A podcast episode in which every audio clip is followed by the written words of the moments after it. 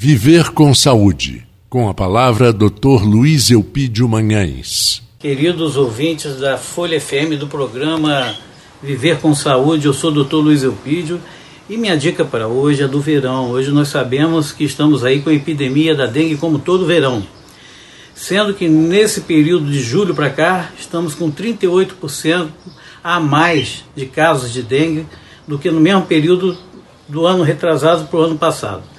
Então, com isso, é importante que vocês tomem cuidado, previnam contra a dengue, principalmente em período chuvoso, procurar na casa, na geladeira, se tem água ali, naquele compartimento abaixo do congelador, se tem água por ali, que pode ser um criador do mosquito, alguma água em volta da casa, em latinhas, né, em pneus, em qualquer vaso.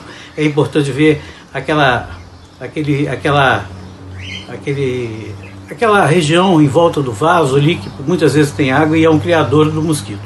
Então é fundamental, porque quem é diabético, obeso, tem problema renal ou tem doença cardiovascular, tem 11% de chances de ter as complicações sérias e graves da dengue, podendo chegar ao óbito.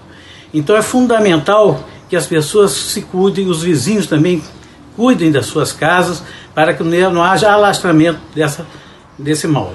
E é importante, tendo a vacinação e a vacinação esteja sendo é, vinculada, que as pessoas, principalmente os diabéticos, obesos, problemas, doenças crônicas e doenças cardiovasculares, se vacinem para prevenir das suas complicações.